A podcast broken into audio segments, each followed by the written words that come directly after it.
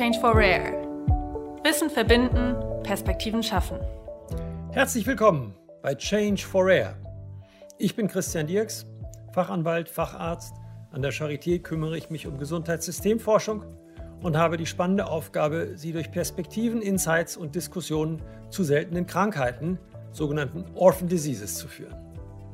Mit der Initiative Change for Rare will Alexion das Wissen um die Versorgung von Patienten mit seltenen Krankheiten bündeln und zugänglich machen. Denn noch immer warten Patienten mit einer seltenen Krankheit rund fünf Jahre auf die korrekte Diagnose. Noch immer stehen nur wenigen Patienten mit seltenen Krankheiten geeignete Medikamente zur Verfügung. Um Wissen zu verbinden und Perspektiven zu schaffen, führe ich acht Gespräche mit Experten zum Thema Access, ökonomische Grenzen und Gerechtigkeit bei der Versorgung von Patienten mit seltenen Krankheiten.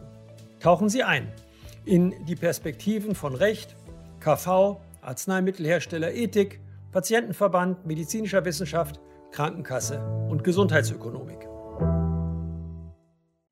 Die gesetzliche Krankenversicherung in Deutschland ist ein solidarisch finanziertes Versicherungssystem.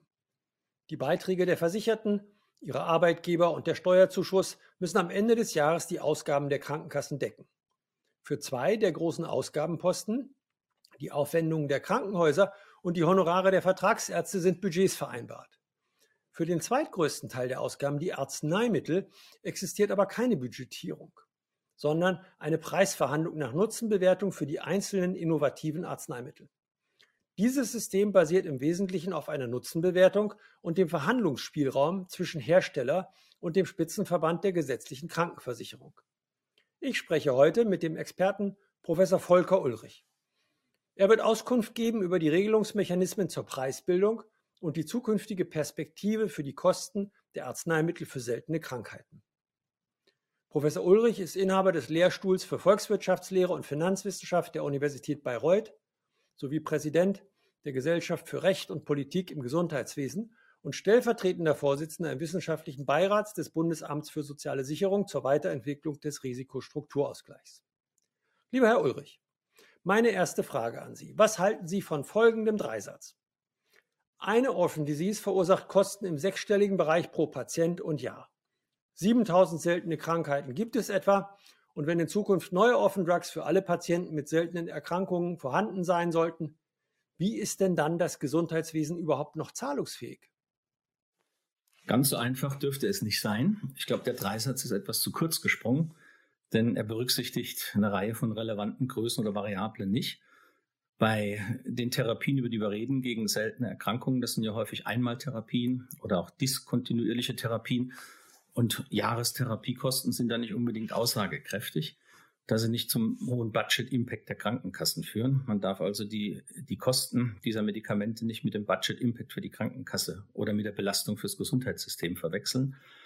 Die Patientenmengen, die Populationen, die Verordnungsmengen sind ja meist relativ klein, sodass selbst bei einem hohen, sodass der Budget-Impact selbst bei hohen Jahrestherapiekosten relativ niedrig bleibt. Ich, wir machen mal ein Beispiel, damit das vielleicht nicht zu abstrakt klingt. Wir nehmen mal ein sehr teures Orphan-Drug-Medikament, das eine Million, eine Million Euro für eine Einwegtherapie kostet. Und wenn eine Zahl, die bei einigen Präparaten nicht aus der Luft gegriffen ist, wir nehmen an, wir hätten 100 Betroffene in Deutschland, dann hätten die Krankenkassen eine Belastung von 100 Millionen Euro. Wir sind uns einig, dass das viel Geld ist, aber das ist immer noch relativ wenig im Vergleich zu den GKV-Arzneimittelausgaben von 44 Milliarden Euro, die wir im Moment haben.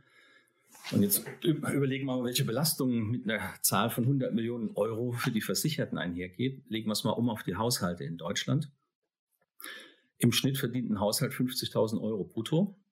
Und diese Einmaldosis von einer Million, die würde dann die Jahresbruttoeinkommen von 20 Haushalten erfordern. Dann hätten wir die Million finanziert. 50.000 pro Haushalt, 20 Haushalte liefern die Million. Das heißt, bei 100 Fällen arbeiten 2000 Haushalte im Jahr, um die Therapie zu finanzieren. Ich vermute, wir sind uns einig, dass das immer noch viel Geld ist, aber wir haben in Deutschland 42 Millionen Privathaushalte. Das heißt, das Solidarsystem kann so etwas durchaus verkraften. Vielen Dank für diese Einschätzung. Nun ist doch die Frage, wo kommen diese Preise eigentlich her? Kann man einen solchen Preis ausrechnen? Kann man ausrechnen, ob ein Arzneimittel seinen Preis wert ist, also was es angesichts eines bestimmten Therapieerfolgs kosten darf? Das kann man schon grundsätzlich. Man bräuchte eine umfassende Bewertung. Das wäre eine Kosten-Nutzen-Bewertung, die man idealerweise durchführen würde, weil das das richtige Instrument ist, um die gesellschaftliche Perspektive auch zu beantworten, um zu überlegen, kann man eine indikationsübergreifende Bewertung, also eine gesellschaftliche, volkswirtschaftliche Perspektive einnehmen. Ich mache mal ein anderes Beispiel. Wir nehmen mal an, ein Demenzmedikament wird einen Durchbruch erzielen. Das wäre sicherlich auch nicht teuer. Und dann müssen aber aus meiner Sicht die hohen Therapiekosten nicht zu hoch sein. Denn die Haupteffekte zeigen sich vielleicht gar nicht mal in der Krankenversicherung bei Demenz, die werden es in der Renten- oder Pflegeversicherung zeigen. Und natürlich haben wir auch enorme Arbeitsmarkteffekte. Also wenn wir ausschließlich die GKV-Perspektive zugrunde legen, wie wir das bisher machen, dann ist das zu kurz gesprungen aus meiner Sicht. Man bräuchte eine gesellschaftliche, indikationsübergreifende Perspektive, um Nutzen und Kosten richtig bemessen zu können. Dass das nicht immer einfach ist, will ich auch nochmal an einem Beispiel verdeutlichen, wenn ich darf. Und wir nehmen mal so Back-of-the-Envelope-Kalkulation. Sie wissen ja, ein umfassendes Bewertungsverfahren ist die Kosten-Nutzwert-Analyse. Die ist in Deutschland nicht so hoch angesehen. Das ist der Quali-Ansatz. Quali ist Quality Adjusted Life Year. Das heißt ein qualitätskorrigiertes Lebensjahr. Und die Faustregel ist, kaufe ein solches Quali möglichst günstig ein. Und man wählt also nach dem Konzept immer dann das Medikament, für das man relativ wenig Geld für ein Quali ausgeben muss. Jetzt gibt es einen Richtwert von 30.000 Euro. Nur ein Richtwert. Müssen wir nicht uns dran äh, kleben, aber als Richtwert. Wenn wir jetzt ein Präparat haben, das eine Million Euro kostet und wir sagen, maximal 30.000 Euro sind gesellschaftlich akzeptabel, um ein solches Quali zu erzielen, dann müsste die Behandlung etwa 35 Qualis liefern, damit das ökonomisch gerechtfertigt wäre. Und wenn wir bei seltenen Erkrankungen davon ausgehen, dass 50 Prozent der seltenen Erkrankungen Kinder betreffen, bei denen noch bis zu 30 Prozent vor dem fünften Lebensjahr versterben, erkennt man einmal den Leidensdruck, man erkennt aber auch, dass 35 Qualis, die dieses Medikament liefern muss, damit es eine positive gesundheitsökonomische Bewertung kommt, A, nicht aus der Luft gegriffen ist und auch nicht utopisch ist. Also bei einer Erkrankung, die insbesondere Kinder äh, betrifft, ist das aus meiner Perspektive keine unerreichbare Zahl. Und für diese Bewertung spielt dann natürlich der Medical Need eine Rolle, der Leidensdruck, den die Patienten haben. Wir dürfen auch nicht vergessen, dass wir es hier mit Therapien zu tun haben, die auch für junge Menschen gedacht sind. Die bisherigen Standardtherapien gegen die Volkskrankheiten, das waren ja überwiegend ältere Menschen. Das war auch nicht immer lebensbedrohlich. Da gab es auch Alternativen. Aber hier handelt es sich um eine einmalige äh, Behandlung, für die wir auch wenig Vergleichstherapien haben, mit einem hohen Leidensdruck. Und das, glaube ich, gilt es bei der Frage nach dem Preis im Hinterkopf zu haben. Aber ohne eine solche Kosten-Nutzen-Bewertung, eine gesellschaftliche Bewertung, kann ich Ihre Frage, ist das Präparat zu teuer, kann ich nicht beantworten. Das wissen wir nicht. Wie sieht das denn aus? Bei der Kosten-Nutzwert-Analyse, die Sie ansprachen, spielen ja Entwicklungskosten für die Arzneimittel keine Rolle. Wie ist das bei den anderen Bewertungen? Wo bildet sich das ab? Nun, die, die Entwicklungskosten spielen eine geringere Rolle, als man eigentlich vermutet, weil Forschung und Entwicklungsleistungen sind für den Ökonomen versunkene Kosten. Zu dem Zeitpunkt, wenn das Präparat auf den Markt kommt, sind die schon angefallen und spielen für die Entscheidung des Einführungspreises nur noch bedingt eine Rolle. Und zwar insofern natürlich müssen die Entwicklungsleistungen refinanziert werden. Das sind ja private Unternehmen, ist ja nicht wie bei Boeing, bei Airbus, dass der Staat einen erheblichen Anteil der F&E-Leistungen finanziert. Wenn wir dieses System von der Luftfahrtindustrie auf den Arzneimittelmarkt übertragen würden, dann hätte bisher noch kein Airbus und keine Boeing ein Rad vom Boden abgehoben, weil die diese F&E-Leistungen tatsächlich aus ihren eigenen Umsätzen finanzieren müssen. Das heißt, das muss refinanziert werden über den Produktlebenszyklus innovativer Präparate. Aber wichtiger, glaube ich, sind, äh, um welches Therapiegebiet geht es, gibt es Vergleichstherapien, wie groß ist der Medical Need, wie groß ist überhaupt die, die Gruppengröße, um die es da geht. Das sind alles Dinge, die für die Preisbildung von Orphan Drugs entscheidend sind. F und E ist, ist wichtig, natürlich, die fallen auch an, aber die spielen ganz konkret für den Einzelpreis, glaube ich, nur eine untergeordnete Rolle. Das muss man über den Innovationszyklus refinanzieren.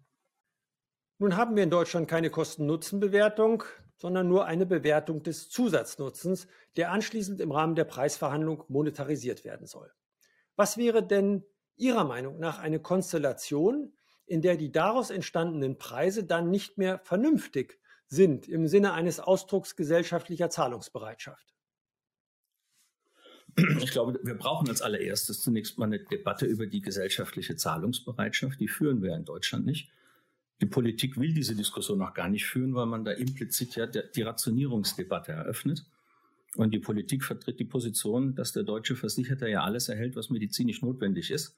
Und diese Rationierungsdebatte, bei der eine gesellschaftliche Zahlungsbereitschaft ausgelotet würde, wäre dann für die Politik sicherlich ein schwarzer Fleck auf einer bisher weißen Weste. Das heißt, wenn Sie fragen, wie wird das denn im Moment gemacht?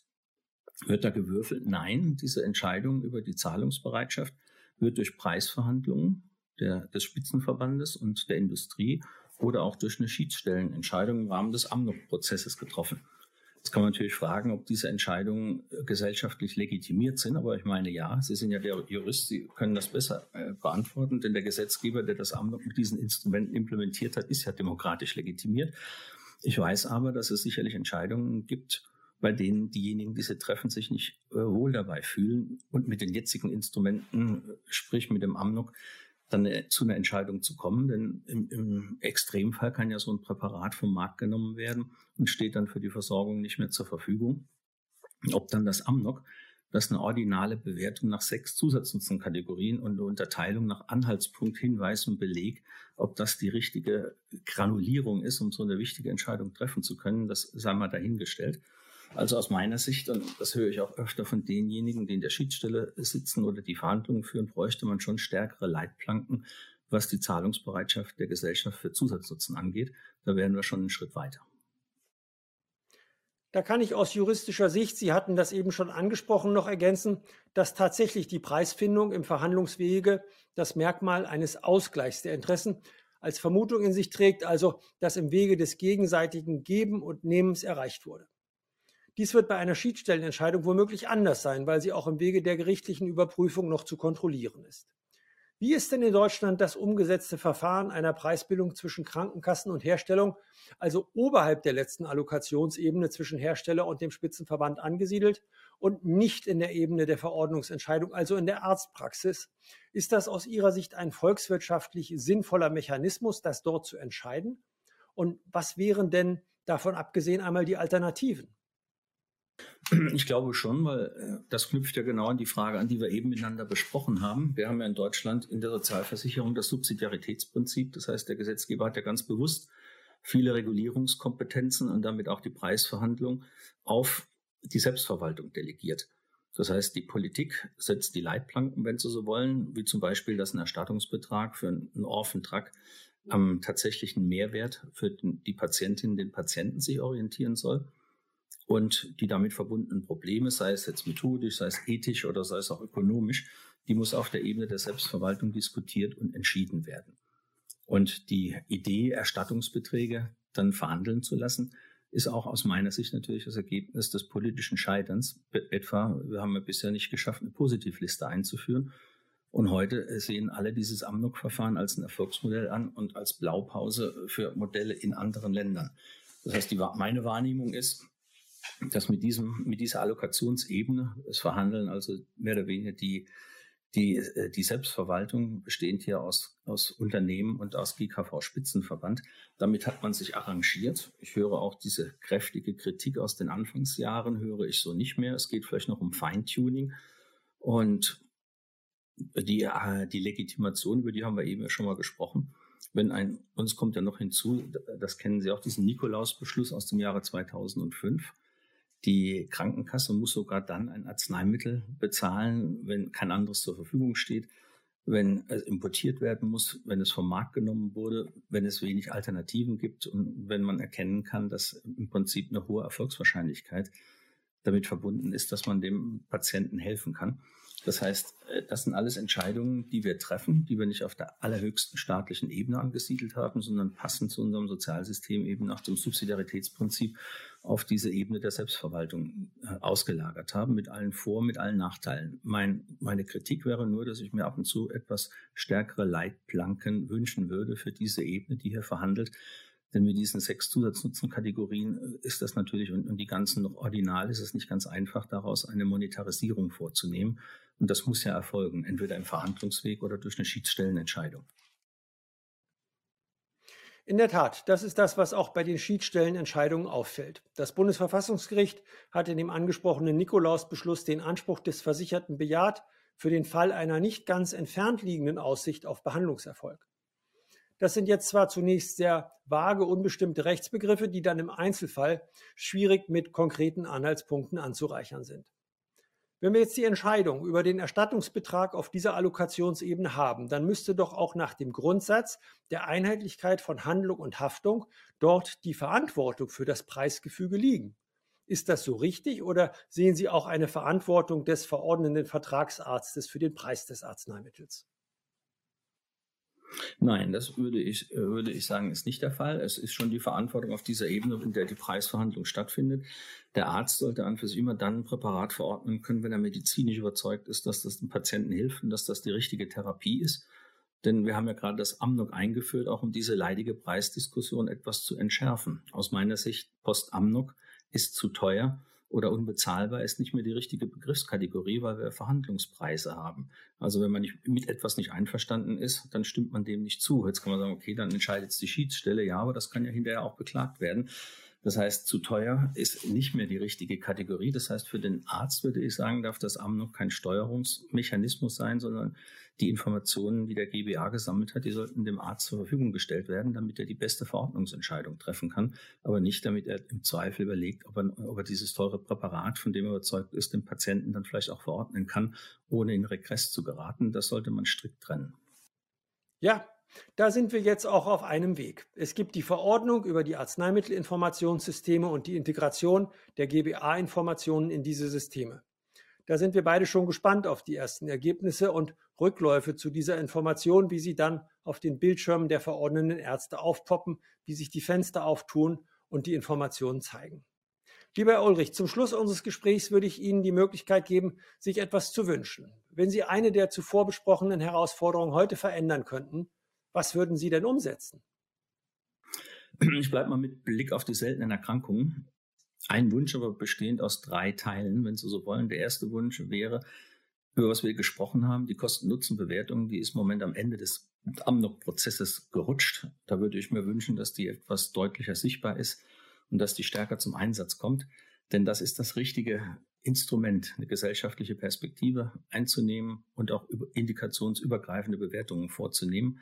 Also das wäre eine, eine gute Ergänzung. Zweiter, zweiter Punkt, den ich mir wünschen würde, wäre eine stärkere Akzeptanz von Daten aus dem Versorgungsalltag, was man heute so unter Real-World-Evidence diskutiert. Ob man tatsächlich später nochmal eine Neubewertung vornimmt mit dem Ergebnis, dass der Preis gesenkt oder auch erhöht werden kann, je nachdem, was die Versorgungsdaten auch zeigen. Das bin ich mir selbst nicht immer sicher, ob das der richtige Weg ist. Aber man sollte diese Daten nutzen. Jetzt haben wir ein neues Gesetz, das Gesetz für mehr Sicherheit in Arzneimittelversorgung. Da ist das ja auch vorgesehen, gerade bei Orphan Drugs, dass anwendungsbegleitende Daten und Auswertungen sogar verlangt werden können, nicht nur oben verlangt werden können. Und das EQUIC hat im Januar im letzten Jahr einen Rapid Report vorgelegt, der äh, insbesondere Registerdaten eine Perspektive einberäumt, mit Blick auch auf die Nutzenbewertung. Das heißt, äh, man weiß schon ganz genau, welche Qualität man erwartet in Registern, damit diese Register auch verwendet werden können.